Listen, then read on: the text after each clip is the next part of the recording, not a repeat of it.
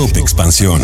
México. Hablemos de cómo López Obrador pasó de defender a los jóvenes a vincularlos con el consumo de las drogas.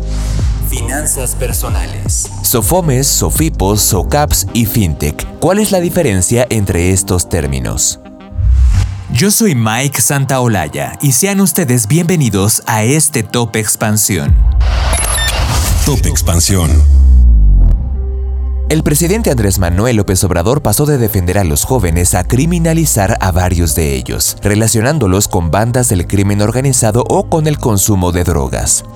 El pasado lunes el mandatario federal causó polémica al asegurar que el homicidio de los 11 jóvenes que se encontraban en una posada en Salvatierra, Guanajuato, ocurrió en una zona donde ha crecido el consumo de drogas. Las declaraciones del presidente López Obrador causaron polémica y hubo quienes le pidieron que deje de criminalizar a los jóvenes. Por ejemplo, la precandidata presidencial del Frente Amplio por México, Xochitl Gálvez, le solicitó que asuma su responsabilidad en la crisis de la violencia por la que atraviesa el país los jóvenes principales víctimas de la violencia. En otras ocasiones, el presidente López Obrador también ha criminalizado a la juventud de forma indirecta al asegurar que el 70% de los homicidios que ocurren en el país, que ocurren en el país, están relacionados con el crimen organizado. Oscar Misael Hernández, profesor investigador del Departamento de Estudios Sociales del Colegio de la Frontera Norte, explica que no todos los jóvenes que mueren son criminales. En sus palabras, afirmar esto es construir un estigma hacia los jóvenes, recordando aquella frase de murieron porque andaban metidos en malos pasos, y enfatiza que no necesariamente todos los jóvenes que mueren son criminales ni necesariamente todos los jóvenes que asesinan es porque andaban metidos en este tipo de situaciones.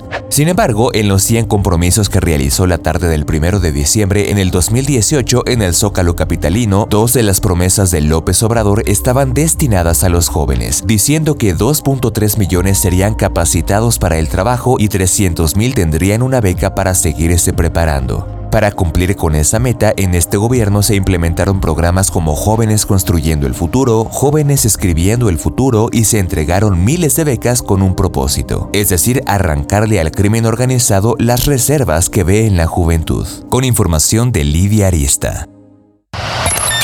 Top Expansión. A pesar de que los bancos en México son las instituciones financieras más conocidas, hay otras figuras reguladas que ofrecen servicios financieros a los usuarios bajo otras licencias. México tiene 49 bancos en total y no todos dan servicio al usuario común. Hay otros que solamente se dedican a dar financiamiento y asesoría a empresas. Dependiendo de la licencia que tenga cada institución financiera es la cantidad de servicios que puede ofrecer a los usuarios. Aquí te contamos más.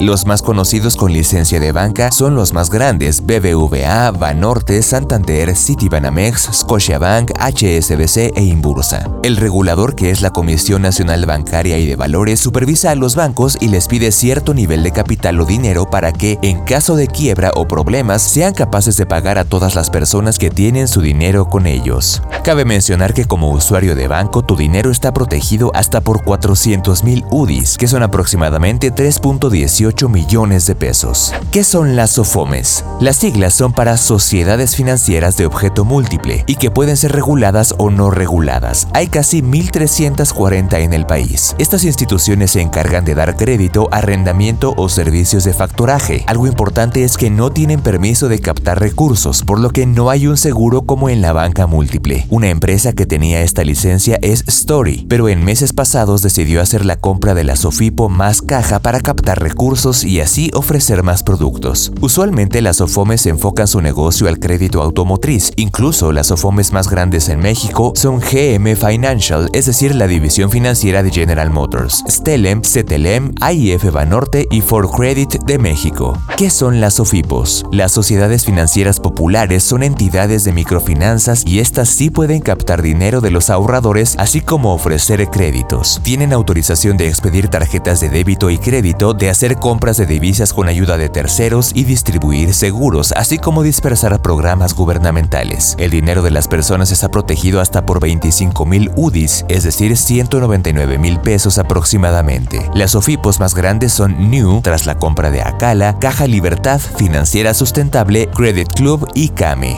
¿Qué son las SOCAPs? Son las sociedades de cooperativas de ahorro y préstamo, y estas son las instituciones con más arraigo en el sistema. Al llegar donde la banca tradicional no llega, este tipo de entidades tiene mayor presencia en estados como Oaxaca, León y Guerrero. Hay 154 en México y estas representan casi el 1% del total del sistema financiero. Para entrar a estas instituciones tienes que hacerte socio con un monto inicial y el dinero que se presta es de uno de los mismos integrantes. Al igual que las SOFIPOS, los recursos de la SOCAP están respaldados por hasta 25.000 UDIs y las instituciones más grandes de este tipo son Caja Popular Mexicana, Caja de Telefonistas, Caja Morelia y Acreimex. ¿Y qué son las FinTech? Son empresas que por medio de un dispositivo electrónico ofrecen algún servicio financiero. Para que una empresa se ostente como fintech debe tener una licencia de institución tecnológica financiera, aprobada por la Comisión Nacional Bancaria y de Valores. Sus siglas son IFT y se integran por instituciones de pago electrónico, que son wallets como Mercado Pago y otros monederos electrónicos como Edenred y Civale, así como las instituciones de financiamiento colectivo o crowdfunding, en el cual se trata de poner en contacto a una persona que quiera prestar dinero o invertir y a otra que busque el préstamo. Con información de Luz Elena Marcos Méndez.